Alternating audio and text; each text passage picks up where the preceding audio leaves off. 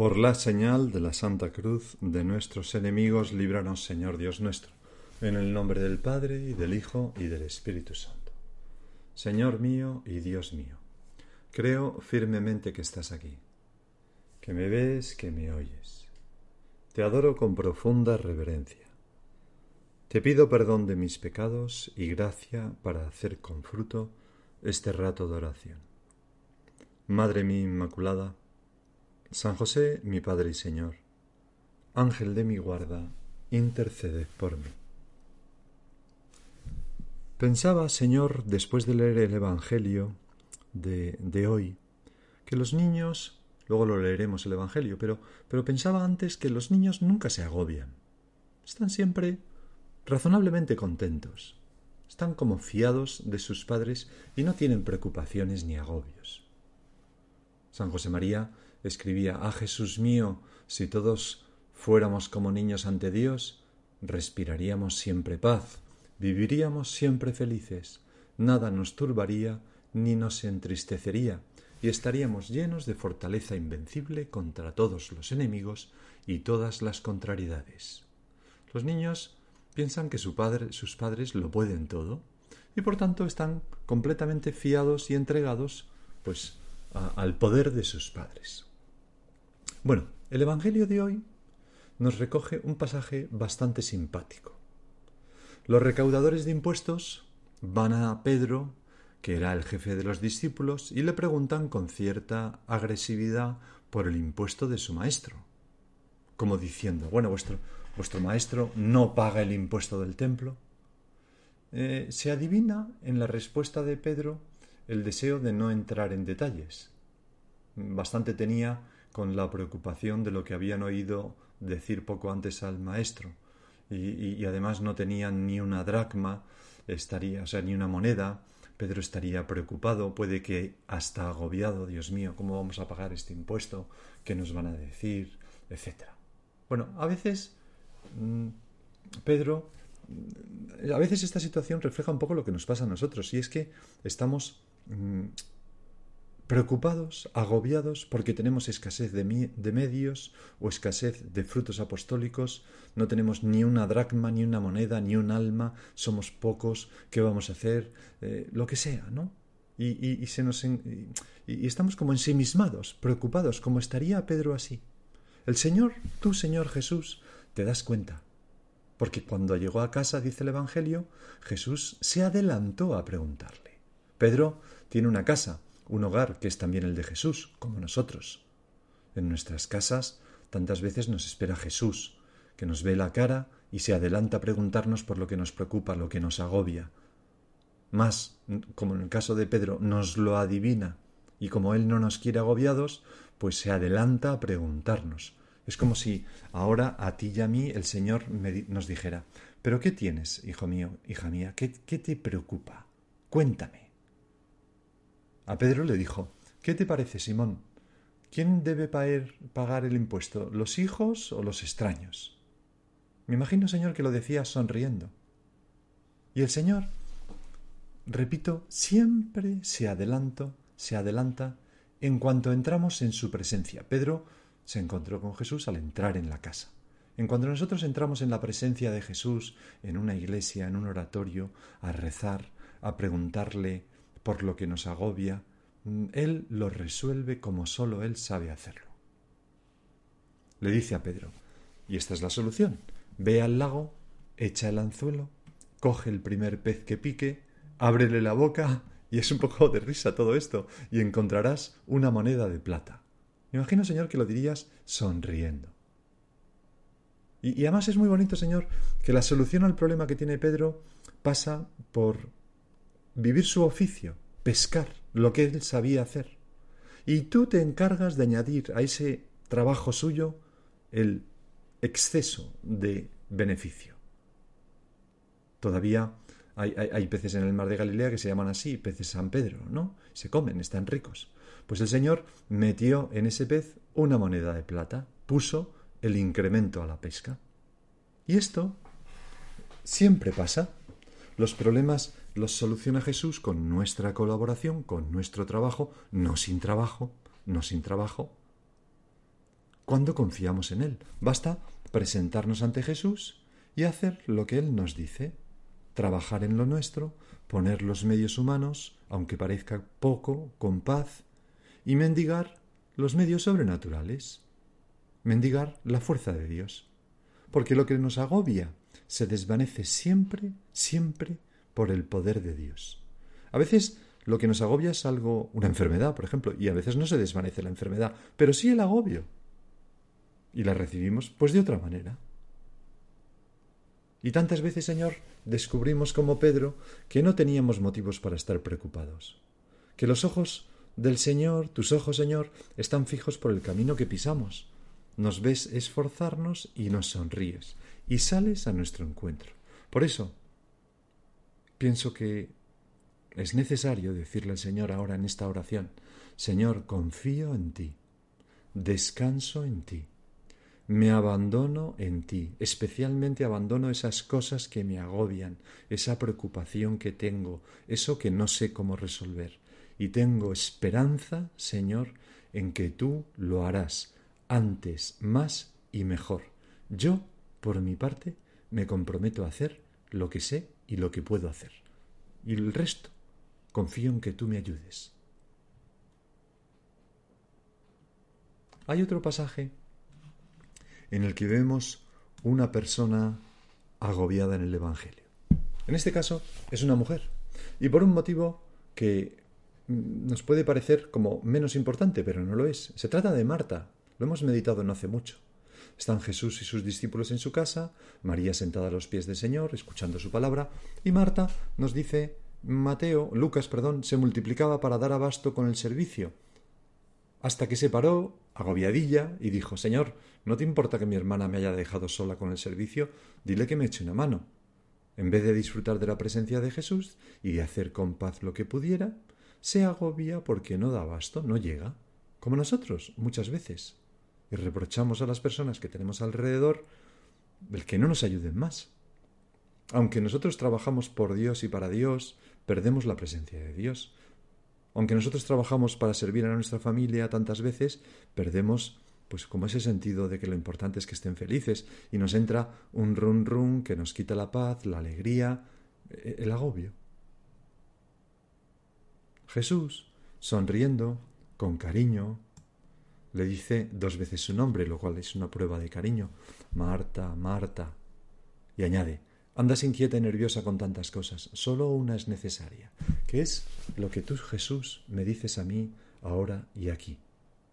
Andas inquieto, nervioso, porque no llegas a ganar el dinero que necesitas para sacar adelante a tu familia como te gustaría, o andas inquieto y nervioso porque no te da tiempo a terminar ese trabajo que querrías terminar, o porque hay este imprevisto que te descabala todo, o porque surge este problema, o porque este hijo tuyo reacciona así y aquella hija así, o porque lo que sea. Y, y, y, se te ha cambiado hasta la cara. Y el Señor nos mira y nos dice, Hijo mío, hija mía, pero si yo te quiero feliz, sereno, alegre, con paz, solo una cosa es necesaria. Solo soy necesario yo, nos dice Jesús. Si tú haces todo por mí, ponlo en mis manos, y yo me encargaré de lo que tú no llegues. Mírame, háblame, escúchame, ten presencia mía, disfruta de mí, disfruta de la familia. Esto nunca te será quitado. María ha escogido la mejor parte y no se la quitarán. Señor, que yo me doy cuenta. Tantas veces, por ejemplo, esa mejor parte que no nos quitarán, e, esa mirada sonriente de Jesús que nos espera en casa y nos dice, ¿qué te parece, Simón? y que nos da la solución a los problemas, pues es el espíritu contemplativo, la capacidad de levantar nuestro corazón a Dios en medio del ajetreo diario, del trabajo, de la diversión, de las vacaciones. En 1943, las hijas que se dedicaban al servicio doméstico del Colegio Mayor La Moncloa, hijas de San José María, hijas espirituales de San José María, le contaron, eran las primeras de la obra, que no podían realizar su tarea en esas circunstancias tan precarias porque, porque no tenían servicio, no tenían dinero, no tenía, había obreros por en medio, acabando las obras, y entonces le decían a San José María muy agobiadas que no habían conseguido más que desastres y que como consecuencia pues habían descuidado su vida interior, los ratos dedicados al trato con el Señor. San José María les escuchó paternalmente y al terminar se les saltaron las lágrimas. Y escribió en un papel 1. Sin servicio. 2. Con obreros. 3. Sin accesos. 4. Sin manteles. 5. Sin despensas. 6. Sin personal. 7.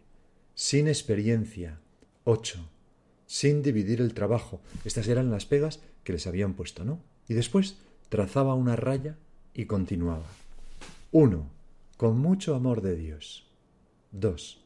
Con toda la confianza en Dios y en el Padre. 3. No pensar en los desastres hasta mañana durante el retiro.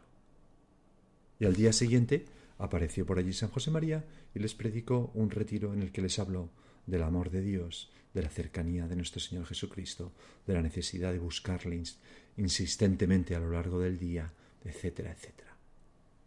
Bueno, el caso es que unos días después, una de aquellas mujeres jóvenes que había vivido este suceso, Encarnita Ortega, también estaban Dolores Fisac y Nisa González Guzmán, pues le preguntaron eh, al padre por el motivo de las lágrimas del primer día, cuando, es que, cuando a poco antes de, de escribir aquello que les escribió en un papel. Y San José María contestó Lloré, hija mía, porque no hacíais oración y para una hija de Dios en el Opus Dei, pero pues nosotros podemos añadir para un cristiano cualquiera, en medio de la calle, el trabajo más importante, ante el que hay que posponer todo, lo demás, es este, la oración. La oración. El entrar en casa y dejar que Jesús se adelante a preguntarnos, entrar en la casa de la oración. La casa de mi Padre es casa de oración.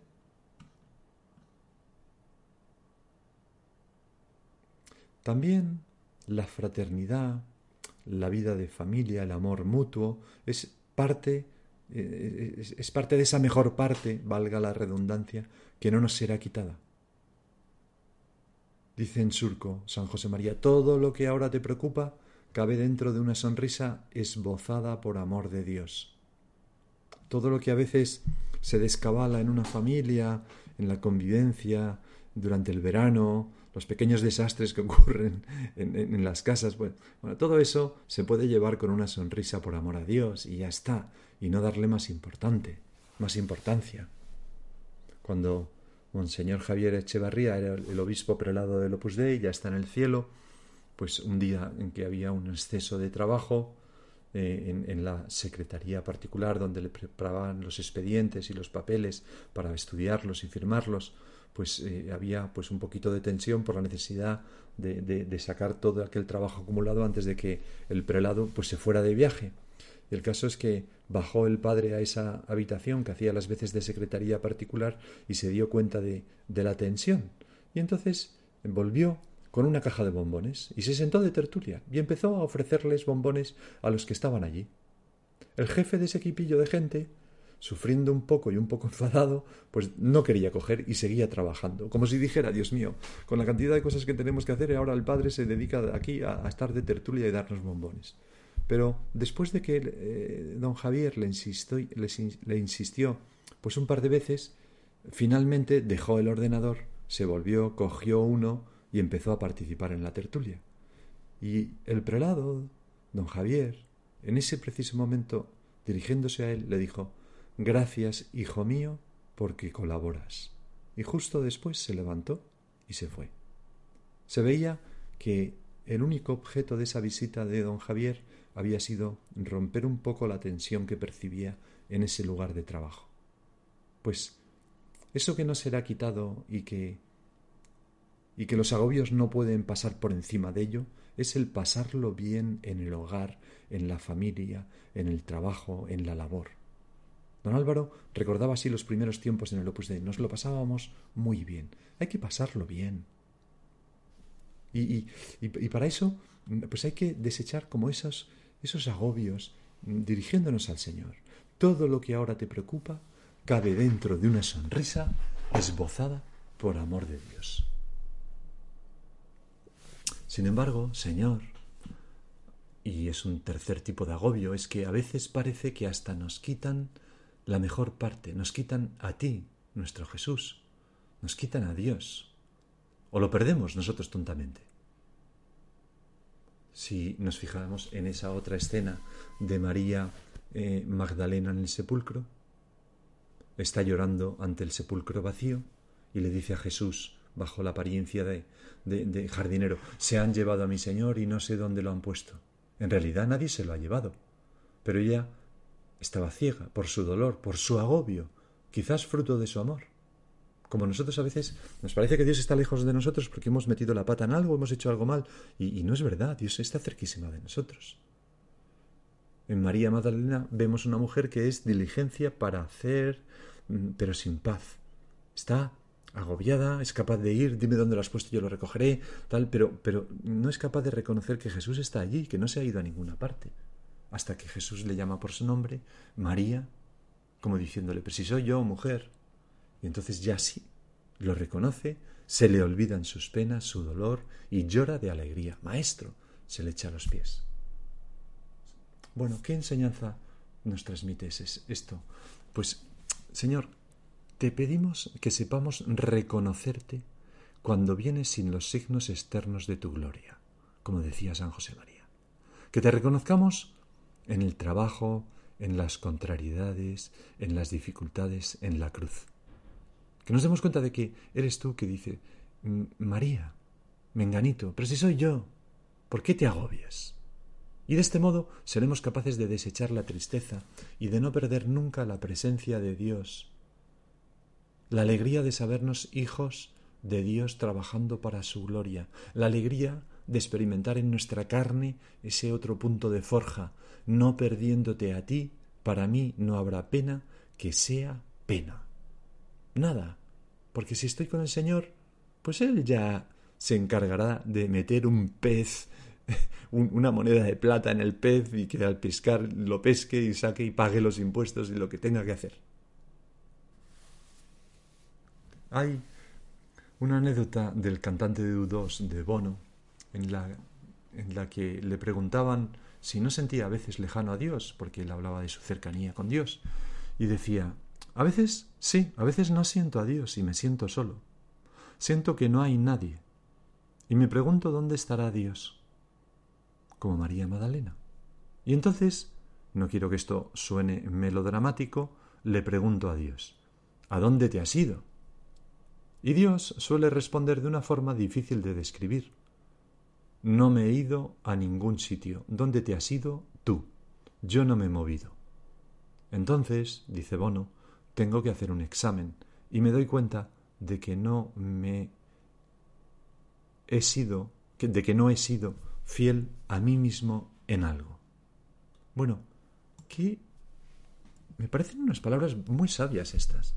Tantas veces el problema no es que Dios esté lejos, es que yo estoy a por uvas. Estoy lejos. Yo estoy mm, me dejo llevar por esa tristeza, por ese agobio, no me freno, no entro en casa, en la casa de la oración, no descubro a Jesús. Por eso, lo mejor cuando nos demos cuenta de que estamos en esa situación es un acto de contrición y apoyarse en, en nuestra condición de hijos de Dios y volver a la casa del Padre corriendo. Porque Dios nos quiere felices. Los agobios ni son de Dios ni conducen a Dios. Son propios de nuestra finitud, de nuestra finitud, de nuestra miseria, de nuestra pequeñez. Pueden ser un buen motivo de presencia de Dios, pueden ser un buen motivo para dirigir nuestro corazón a Cristo, como Pedro, por ejemplo, cuando ayer le veíamos ahogándose en el mar, dice, Señor, sálvame, ¿no? Y, y bueno, bien. Pero dejarse llevar por los agobios, caer en la tristeza o en el activismo, o en la vanidad, que puede ser muy sacrificada. Eso pienso que no agrada a Dios. Tampoco ese activismo, hacer, hacer, hacer, porque estoy agobiado. Bueno, párate, es que entonces si no lo hago yo no lo va a hacer nadie. Pues no lo hace nadie, bendito sea Dios. Descansa, disfruta de los tuyos, reza, no pasa nada porque no esté todo perfecto. Hay un refrán africano que dice, si eres león, cuando te levantes por la mañana, corre para cazar. Si eres gacela, cuando te levantes por la mañana, corre para no ser cazado. Y concluye, no importa que seas león o gacela, cuando te levantes, corre. Bueno, pues no, esto no es cristiano. Nosotros no estamos todo el día corriendo, ya sea por un motivo o por otro, ¿no? Tenemos espíritu contemplativo también. San José María decía, es cierto que hay días en que parece que la cabeza no puede contener más cosas. Aquello que está sin hacer, aquello que está hecho pero que hay que rehacer, y se llena el alma no de falta de paz, pero sí de intranquilidad, de inquietud, de estos agobios de los que nosotros hablamos ahora. Entonces, dice San José María, es la hora de acercarse al Señor y de decirle, tú harás las cosas antes, más y mejor, y vuelve la tranquilidad y relucen en nuestra vida la alegría y la paz. Como Pedro, que entró agobiado en esa casa y salió con la solución para pagar los impuestos. Pues vamos a acudir a nuestra Madre la Virgen. Ella, tú, Madre nuestra, confías en Dios inmensamente. Dejas en sus manos la solución de lo de San José, sin inquietarte. Tus tareas en la casa no te impidieron contemplar el rostro de Jesús constantemente. No hay tempestad, decía el beato Álvaro del Portillo, que nos pueda hacer naufragar en el corazón de la Virgen. Cada uno siente también las tempestades. Pero si lucháis, si os metéis en el refugio firme de María, podéis estar seguros. Pues de la mano de la Virgen, piensa tú ahora si no podrías confiar un poco más en el Señor, poner tu esperanza en Él y desechar todas esas inquietudes, todos esos agobios que no proceden de Dios ni conducen a Dios.